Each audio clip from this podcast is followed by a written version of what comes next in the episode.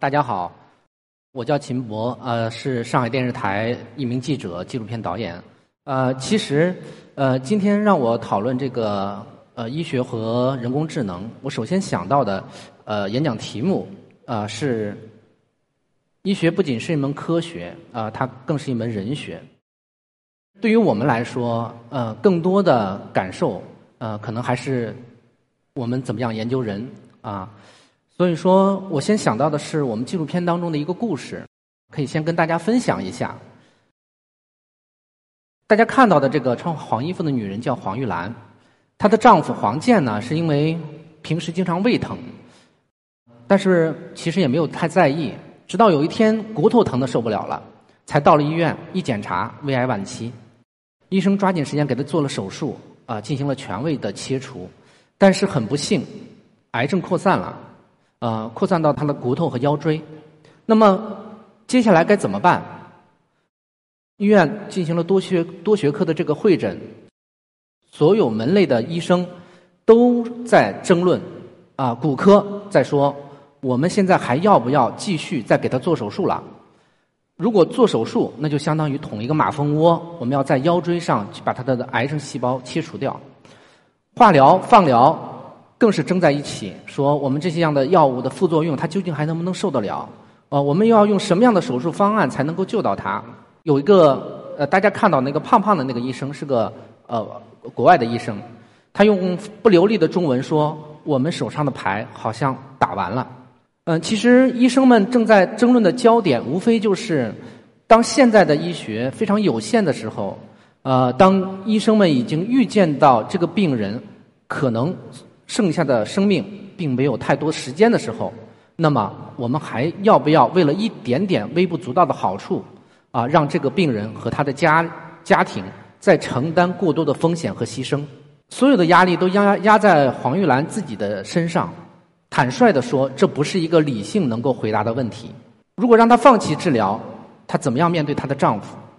如果让她坚持治疗，又没有人给她希望。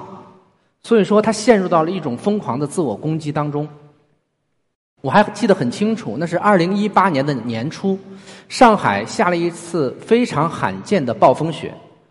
呃，瑞金医院的窗外就飘着这样的大雪，在胃肠外科的医生办公室，呃，黄健的主治医生朱正伦主动的把呃黄玉兰叫到了自己的办公室，和他做了一次促膝的长谈。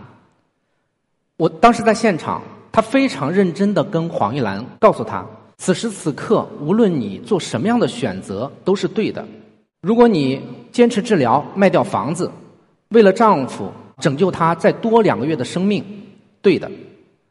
如果你考虑到现实的情况，考虑到孩子以后要上学，老人要赡养，你现在终止他的治疗，带着丈夫回家，对的。这番交谈有持续了将近有一个半小时。其实，医生和病人讨论的根本就不是医学的很多问题，啊，他们就是在聊天嘛。但是，这个医生为什么要这样做呢？是因为他看到了黄玉兰的困境。他在这个办公室里头见了太多的病人和家属，在经历着医学科学、道德、法律，甚至是伦理共同构成的一个沼泽，在这个沼泽里头走不出来，越陷越深。那没有办法，医生只能尽可能的。捞一把，我能够想到的第一个故事就是这样一个故事。说到未来，说到科学，说到技术，确确实实，在现代医学的发展当中，人工智能正在帮帮助医生变得更有力、更准确，啊，更强大。但是，其实医生最有意义的工作，并不仅仅来自于他自己最有力、最强大、啊最准确的时候。医生最有意义的工作，其实也来自于那个狂风暴雪的时候，他就在自己的办公室，然后帮着一个病人家属在处理医学无能为力的时候。我相信，过了很久的时间，人工智能也不一定能够这样帮到病人。我在这个医院和我的同事啊，从二零一四年的年底到现在，呃，拍摄结束，将近有拍了有四五年的时间。作为一个旁观者，我们在医院呃这么长的时间，特别想和专业的从事科学工作者和或者是医学的专业的人，能够分享我们第三方的一种感受。第一点就是越来越多的案例让我感觉到，其实医学它不仅仅是个科学，它是一个不确定的科学。我们都说这个，呃，爱因斯坦曾经讲过，说上帝是从来不投骰子的，因为物理物理学当中，即便是能量，现在都有公式可以算得出来。呃，但是医学呢，有一点不一样，医学的上帝可能和物理学界不是一个人啊，他经常有点淘气，经常要投骰子碗，因为人体就像一个黑箱似的，同样的呃治疗方案，同样的药物，同样的手术。作用在不同的人身上，哎，就是不一样。医生有的时候没有办法，他也就是冒着这个摸着石头过河的风险，在处理着一些问题。那怎么办？很多的时候，医学的知识和信息的不对称，它经常会让病人和家属和医生之间会发生这样的碰撞。我曾经遇到一个案例，啊，是这个病人呢是之前在另外的一家医院啊拍了个片子，当地的医生去。看他的片子，发现胆管的时候有一个阴影。这个胆管的阴影呢，医生根据经验判断，呃，恶性肿瘤的可能性并不是太大，很有可能就是炎症。但是作为病人来说，总归很害怕了。那么他就希望找到瑞金医院最权威的专家来复查。结果呢，还是同样的片子拍下来之后呢，啊，这个专家就拿这个片子看这个阴影的时候呢，根据他的经验。他认为，其实恶性肿瘤的可能性也没有那么小。呃，详细的沟通之后，他建议，呃，为了保险起见，我们还是做手术。如果是恶性肿瘤，那么手术尽早的呃解决掉这个问题，那是一个最佳的干预方式。那病人当然很害怕了，呃，吓得要死。然后经过了这种各种各样的权衡、犹豫，最后同意了医生的这个方案，就手术了。医生呢，打开这个病呃病人的肚子。啊，开腹探查，结果一发现，确实不是恶性肿瘤。那这个病人醒来之后，越想就越委屈，他就事后翻盘嘛，他会觉得，那我如果就听我第一个医生的这个意见，我就不用再开这个刀了。所以说呢，他就把这个专家投诉了。我在现场的时候，听这个医学的专家在和这个病人和家属在沟通的时候，啊。呃我我的印象很深刻，他是这样说的：，他跟那个病人说，如果你再给我一次选择的机会，我的建议依然是手术。如今我们开腹探查之后发现没有恶性肿瘤，那应该是一件好事情，你应该对此感到开心。我不明白你为什么投诉我，但是根据我的经验，可能和以往经验不太一样的原因是我见过了太多复杂的案例。有相当多的病人是这样的类似的情况，有的人就是恶性肿瘤，有的人不是。现有的医学条件没有办法根据一张片子我就能够判断百分之百的诊断，所以说，我还是坚持手术。医学当中确确实实会有这样的沼泽地，事后如果当事后诸葛亮的话，医生其实会犯无数的错误。但是现代医学的发展总是在这些错误的当中一点一点往前走的。我们每一个人都渴望医学进步，给我们带来好处，但是又每个人又不想成为这个医学进步当中的代价，这也无可厚非。呃，说起来这些沟通之间的矛盾啊，有的啼笑皆非，有的也蛮沉重的。我记得有一家媒体曾经报过这么一件事情，说是这个术后啊，这个孕产妇啊进行剖腹产之后，呃，医生把纱布忘在了子宫内，这个作为公众当中是蛮。蛮刺痛大家的，都会觉得这个医生怎么这么不负责任？这是一起非常严重的医疗事故。可是事实的真相是，剖腹产产这个产妇出现了大出血，大出血的情况下，子宫收缩是乏力的，将这个纱布进行填塞，呃，填塞在子宫腔内是止血的行业内惯常的做法。过一阵子，等到产妇安全了，这个纱布可以可以再想办法取出。呃，这个行业当中，所有的医生都是通过这样的方式在救命的。可是单方面的信息出来，大家对于医学存在很多的误解的情况下，那它就是害人。这样的事情多了，双方之间的信任就慢慢的少了，矛盾也就加剧了。所以说，这是呃我的第一个体会。那么第二个呢，呃，特别想和大家分享的，呃，是医学有的时候在和法律、在和资源，甚至是资本发生碰撞的时候，人经常会陷入到各种各样伦理的困境当中。我们在重症监护室蹲守拍摄，躺在担架上的这个病人，他是一个脑死亡的病人。这个病人呢，尽管被医生诊断为脑死亡，临床，但是医生却没有办法宣布他临床死亡。为什么？因为我国的法律规定，因为没有脑死亡法，我国的法律规定，人的死亡的定义是他的心跳停止、呼吸停止。对于我们临床，就带来一个困境，就是医生没有办法说。终止他，就说我这个病人是死亡，跟告诉家属，那么意味着他不能放弃治疗。医生的话叫不能断水断电，什么意思？就是我的补液要持续给他输入，我的呼吸机不能给他撤掉。谁要把呼吸机拔下来，那就是犯罪。但是这个人就这样躺着，又没有办法逆转，呃，他的身体将来会一点一点的变形，这怎么办？一点尊严都没有。所以说，她的丈夫呢就非常渴望要把这个病人带回家，他希望在他生命的最后时刻，呃，他的家人能陪在他身旁。他好不容易叫来的救护车，但是救护车又遇到了麻烦。为什么？因为即便是在救护车送到家的这个过程当中，如果发生意外，救护车是救死扶伤，他没有死。如果发生非常严重的情况，那么救护车只能送到就近的医院，就又把他送回医院里，没有办法送到家。这家人就陷入到这种来来回回的纠葛当中，不知道如何是好。再比如，大家看到的这个病人在重症监护室已经躺了四年多了，为什么？是因为他也是一个深度昏迷的病人，他有没有意识，医生也没有办法说得清楚。但是呢，他的孙子啊等等过来探望他的时候。他的眼神当中确确实实有那么一点不一样，嗯，他的生命维持着非常低的一个水准，啊，但是家人没有办法放弃掉他，总觉得他是不是会会会有思想活动啊？但是，呃，大家知道重症监护室的探望只有一个小时嘛，所以这些家人走后，他要独自承担的二十二十三个小时漫长的。一年没有办法进食，只靠胃肠补养，这样的生活。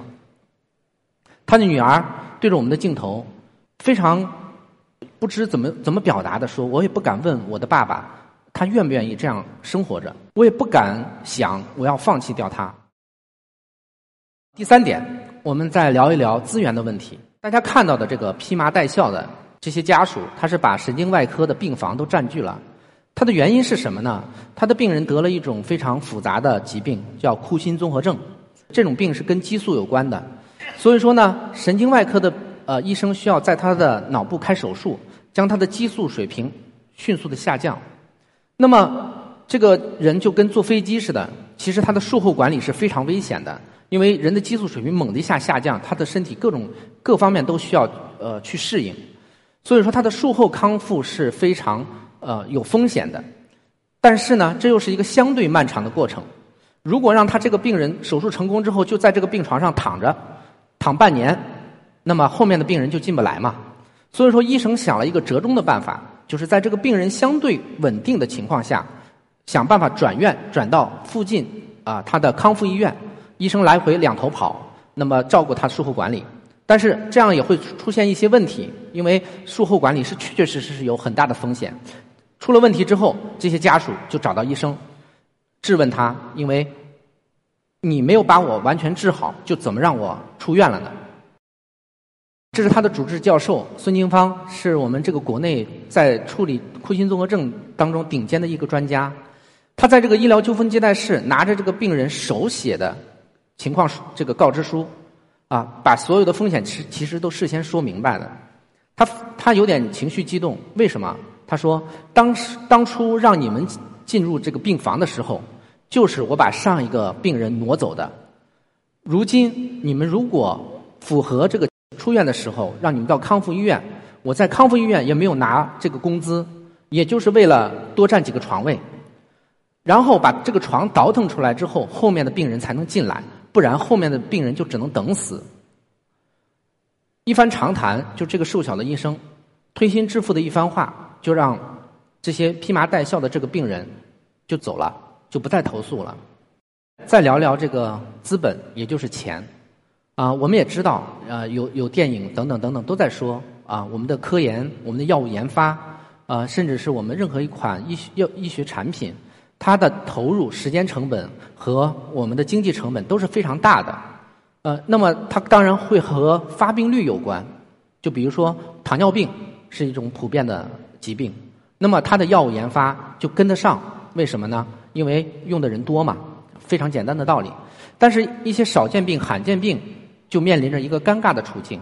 如果仅仅用这个维度来考虑的话，我们就会让那部分人处于到非常严重的困境当中。跟大家分享一张照片，这是我在上海市第一人民医院。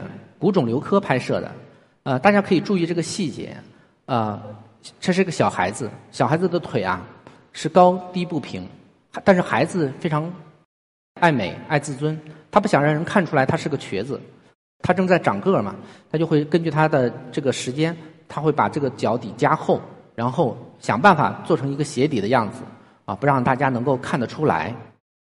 这类病人呢是骨肿瘤患者。骨肿瘤呢，是在骨科当中是最小的一个章节，啊，因为其实它的发病率很少，多发于青少年，尤其是儿童。但是大家也知道，孩子出出现问题，这是对一个家庭是一个致命的打击。所以说，这些孩子如何治疗，成了一种有的时候医生也没有办法做得很好的一项工作。骨科当中，很多这个医生说，在治疗这个这一类疾病的时候，是有比较强的挫败感的，因为有的时候很多的孩子到最后，他这个结果都是令人绝望的。我们查了一下数据啊，在中国每年虽然它是一个非常少发的疾病，但是也有将近一万人有新发的儿童和青少年的患者。那大部分患儿其实。在发现的时候就已经是晚期，所以说它的本身它的治愈率就很低，尤其是新药的研发投入很非常少，近三十年来患者生存率没有明显的提高。那么我和大家想分享的第三点就是说，医学呢我们要警惕，它有可能会陷入到工具理性的膨胀中，啊，计算和算计它是。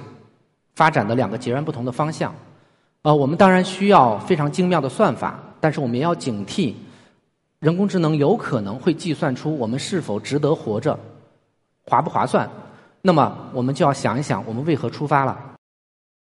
回到刚才那个骨肿瘤的故事，呃，和很多人的感受是一样的，就是作为外人来说，观察这个家庭的话，我刚开始也有这种感受，就会觉得这家人好惨啊，刚刚出现这个小孩儿。有的时候会觉得，哎呀，这个父母是做了什么孽呀，才会生出来这个孩子？心中有一种隐隐约约又不能说出来的，就是这个孩子是不是这个家庭的诅咒？但是你和他们相处的久了，你就会发现，即便是这么磨难的家庭，他们也会有很多美好的时光。这是我们一个骨肿瘤患者在做了截肢这个手术之后，啊，他们推着轮椅去了厦门的鼓浪屿看海，父亲拿着手机拍摄。他的妈妈非常开心啊，孩子也是笑得很灿烂。我们有的时候就会有这样感受。他的妈妈跟我们说：“其实我们确实因为这个孩子来回奔波，也花了很多的钱。但是呢，有了这个孩子，让他学会了懂得了什么是爱和被爱。他们一生吃了太多的苦，但是这个孩子有的时候给他们片刻的那种温暖，他们就会觉得那一丝丝的甜就把他们给填满了。”再看一个片段吧。那你觉得人生到底有没有意义？人生肯定有意义啊！每个人都是到这个世界上来闯一闯。马云他们都成功了，那有些人不成功，但是也经受了一个非常独特的体验，一辈子难忘的体验。每个人的人生都是独一无二的。有啊，人活着就是活着，本来就意义很大。你可以享受生活，你可以体验生活，你还可以帮助别人。你还自己做自己喜欢做的事情，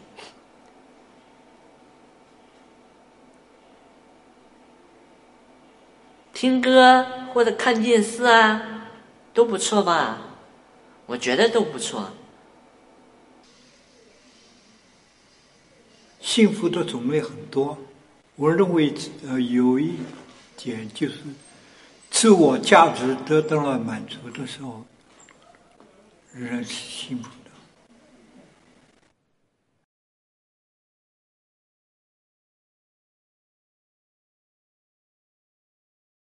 这段对话是我们纪录片当中攫取的片段。这些人都是长期关在上海市精神卫生中心闵行分院的精神类精神类障碍者，有的时候他们一辈子很可能就在这边出不去了。但是当我们问到他人生的意义的时候，我记得印象很深刻，因为有一个人不能露脸，他长叹了一声，和我们说：“酸甜苦辣啊，这就是人生啊。”有的时候我们会觉得他活着没有意义，可是真的是这样吗？人这个字一撇一捺。有的时候轻轻一摁，它就碎掉了。可是人类的情感和那种深沉的爱，是再精妙的机器都没有办法读取和计算的。所以说，从这个角度上来说，医学当然是不仅仅是科学，它还是门呃人学，因为它时时刻刻都和人相关。呃，我们的医生不仅仅应该把目光投立在他那个病历本上去研究病。他更应该把目光投在坐在他对面的那个病人身上，他去研究人。他也应该时常的提醒自己，工作久了之后，不要仅仅的去觉得这是一个得了病的器官，那是一个又一个具体而鲜活的人，具有完整的人的品格。心是跳的，血是热的，所以说医学总是永远带着温度的。这也是现代医学发展当中。叙事医学被反复强调的原因，因为每一个病人他的背后都是一个复杂的社会关系和他内心的情感，都应该进入到我们医学当中的视野当中。这对于医学呃医生去做研究也是非常有利的。我和同事作为记者，也是纪录片的拍摄者啊，我们其实呃拍这个片子的目的非常简单，就是希望尽可能的把。医学啊，把我们在医院看到的关于人性、关于社会啊、关于一件事情的复杂，尽可能全面、准确的呈现出来。